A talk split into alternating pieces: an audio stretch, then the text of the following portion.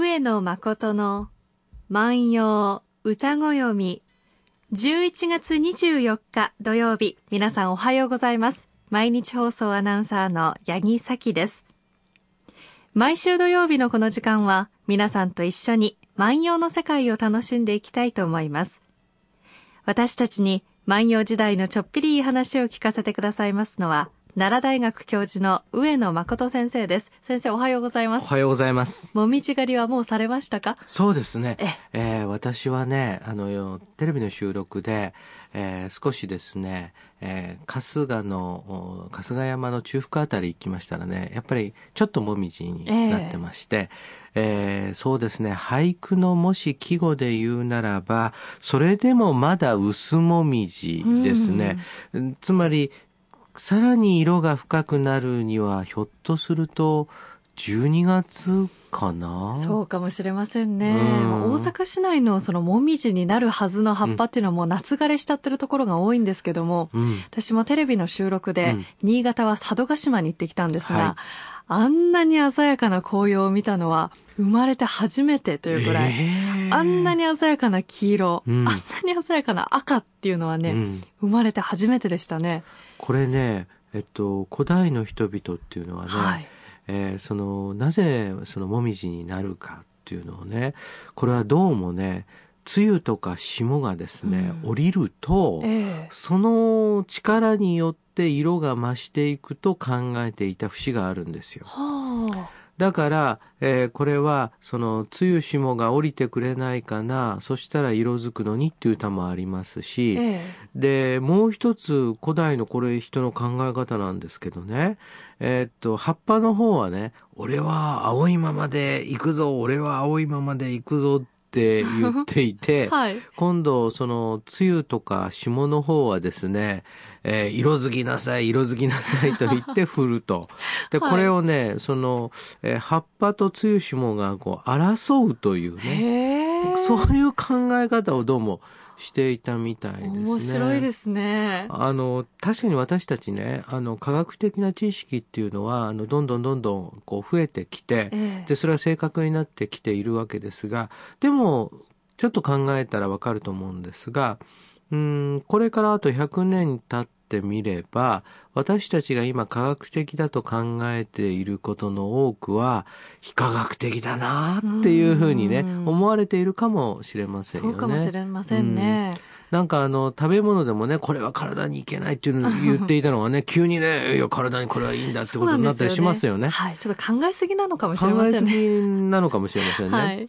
でね、今日のね、その、梅雨詩も、えー、八木さんはですね、本当にね、えーもう佐渡島でこれ以上はないというですね、紅葉をご覧になったと。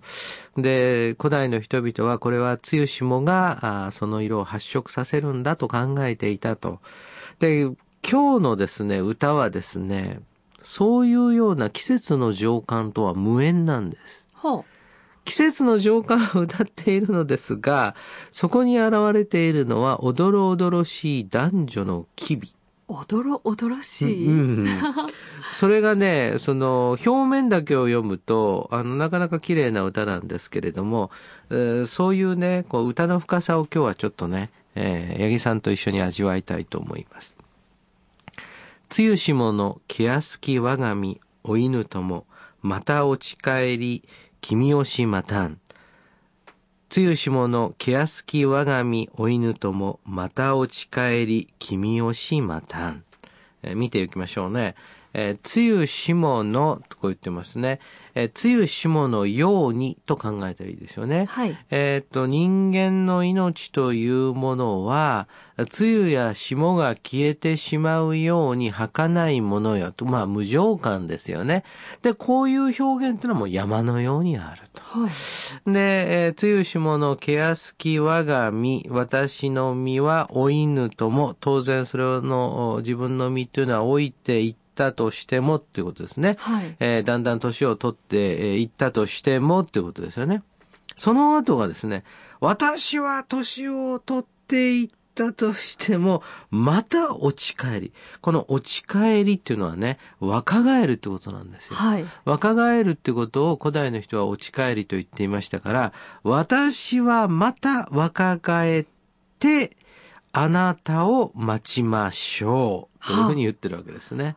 置いても若返ってということはもう永遠にあなたを待ちますよってことですか？そうです。えっと、あるところまで行って、こう、だ時間経っていきますよね。はい待って待って待って待って待って、そうすると、どんどん自分は、年取って、年取って、年取って、年取って。ところが、あるところまで行くと、またリセットして、そうですね。ま今風で言うとリセットですね。して、はい。また若返って、で、待って待って待って待って待って、で、またリセットして、待って待って待って待ってもう何があってもあなたを待つわとうんいうことでしょうか？そうですね。この、つまり、あの、待ち続けますよっていう言われ、言い方ですね。はいあ言われ方って私言ってるのは、うっかりと、あの、言ってしまい、男性の立場で。うん。あの、女性のおどろおどろしいと、先ほど先生は表現をされましたけども、うんこれはね、最近の男性が頼りないからではないでしょうかね。最近は本当にこう、ほっとくと男性も一生プロポーズをしない。うんなんならできない。うん。一生付き合ってくださいっていう言葉が言えない。こういうふうに女性が背中を押すことでそれが実現するとうんいうこともあるのではないですか、なんかね、聞いたところによりますと、厚生労働省のはい。少子化対策特別委員会の はい。小委員会で、はい。えープロポーズ後押し後押し審議会っていうのができて、はい。そのですね、審議会の会長に、八木さんが内定しているっていう新聞報道があるんですけど、頑張りますよ。いやいやいや。今ね、考えてみるとね、ええ。その後押しって言ったでしょ？はい。でこれね、僕ね、やっぱこれがね、八木さん的感覚というか、もう現代の女性の感覚というかね、うん後押しっていうのはね、これね、あの、男性を高 高みから見ていて、その男性を指導するっていう感覚ですよね。そうですよ。男性はね、よくね、結婚決めるときに、うん外堀を固められたということで、うん。そういう表現をしますが、うん。それはあなたがうん。頼りないから、うんいつまで待たせるのかわからないから、そうしたっていうことも多いのではないでしょうかね。いや、私、あの、先ほど打ち合わせの時にね、八木さんと話しててね、これからは先生、デートを誘う時にはね、うんあの、一緒にデートしましょうっていうだけじゃダメですよと。で、相手いつがいいですかって聞くのもまだダメですよって。いやじゃあどうするんですかってこう聞いたらですね、八木さんは自分のいい日をいくつか挙げておいて、この中から選びなさいっていうのが、あの、最近のやり方ですって聞いて私。でも、でも逆にですね、私もそうされたらね、はい。気が楽になると思う。ですよね。だからまたいつかお会いしましょうっていうメールだけでは、そのまたいつかっていうのはもう来ないかもしれないんですよね。うんだから来週の、えー月曜日かうん木曜日、どちらか行けますけれども、あなたはどうですかと。限定してあげると、選ぶだけですから、あとは。うんそういうような感じで言うとね、誘われた方も、あの、相手の気持ちがしっかり伝わるので、はいえーじゃあこの日にっていうふうに、こう、言いやすいしね。はいこれはこう、開かれた関係ですよね。ええところがですね、この表現はですね、あの、どこまで行っても私はリセットして待つんだからねっていう、ここがやっぱりちょっと違いますね。うんつまり、簡単に言うとですね、こう壁があってですね、でその壁にですね、徐々に徐々にこう追い詰めて いくというかですね、はいそういう感じがこう私してですね、それがね、読んだ時にね、あ、これはおどろおどろしいなとこういうふうに思ったんですね。うん確かに。に今までの感覚ですと、うんまあこう、重い女うんっていうような感じかもしれませんね。うんでも今は必要なんです。今必要。そうか、男性の方がね、はいあの、よくね、僕、当然若い人からね、相談を受けることあるんですけどね、まあ、よくあるパターンはね、えーもう、あの、両親に挨拶してちょうだいと言っても来てくれないんですよ、と彼氏が。あなんだかんだお腹が痛いとかなんとか言ってね。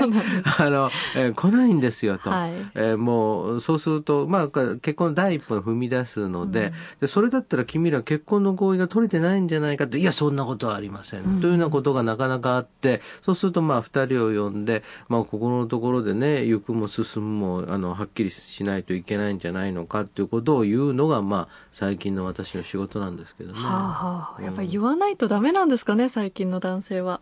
うーん、そうですね。でもそういうことで言うと、あの、歌の世界だってね、その、この表現みたいにね、こう、逃げられないわよっていうかね、はいあの、ずっと待ってるんですからって言って、相手に対して、そのリアクションを求めて、で、しっかりしないとダメですよっていう強い言い方っていうのはこの時代からあるんですね。そうなんですよ。これがうん1300年前のこととは思えなくって、すごくあの共感してしまいました。ということはだんだんだんだんとヤギ説によるとはい。これはその日本人はこう一旦こう平安時代化していったのが、はいまたその貴族化していったのはまたねこう今こう女性がしっかりとその恋心を述べるようになって、ええ万葉の時代に帰っていってるそうのかもしれないです。お犬ともまた若返りっていううんこのサイクルを感じますよね。サイクルを感じるそういう意味ではその歌の世界も現代からまた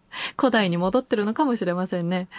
そういうことでね、考えるとね、私ね、あの古典を読むっていうのは古典の中にはいろんなものは用意されてると思うんですね。はい。で、今困った時に、こういうのもあるよ、こういうのもあるよって言って、それをこう引き出しに使って、ええ。いくってことを考えると、で、私はこれはおどろおどろしいというふうに思った。で、それに対して八木さんは、いやいや、今、これぐらいしないとダメですよ、ってこういうふうにこう言われましたので、この感覚の差がね、はいなんか面白いのかなと思い。ますね。それか私がただの重い女なのかもしれませんけどね。いや、でもね、考えたら、まあ、八木さんからね、迫られてね、もう、男の人はもうどうすることもできないでしょうからね。それはね、あの、重い、いくら、八木さんだったらいくら重くてもいいと思うんですまけども。たそういうことを言うでしょ。このね、は心にないことを言うときには必ず下を向いてるんです、先生は。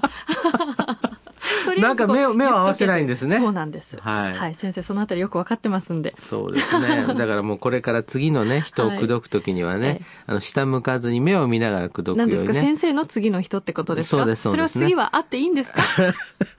というわけで、えー文法的な解釈をしなくてはいけませんで、急にお勉強に戻るということですけども、まあ考えてみてね、あの、男女の駆け引きね、ええ。これはね、やっぱりね、日本文学の一つのやっぱり本質ですよね。そうですうんね。そんなことを思いながら聞いてください。つゆしもの、気安き我が身お犬とも、また落ち帰り、君をしまたん。梅雨霜のように消えていく我が身。その我が身が置いていったとしても、また若返ってあなたを待つわ。先生風に読んでみました。今日は牧野12の3043番の歌をご紹介しました。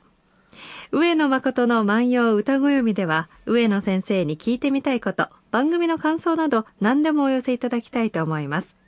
番組でご紹介させていただいた方には番組特製ポーチをプレゼントいたします。宛先です。郵便番号530-8304毎日放送ラジオ上野誠の万葉歌ご読みの係までお願いいたします。メールアドレスは歌ご読みアットマーク mbs1179.com です。ちなみに先生はご自分からプロポーズされたんですか？というわけで、来週の放送を、これは奥さんに押されたな？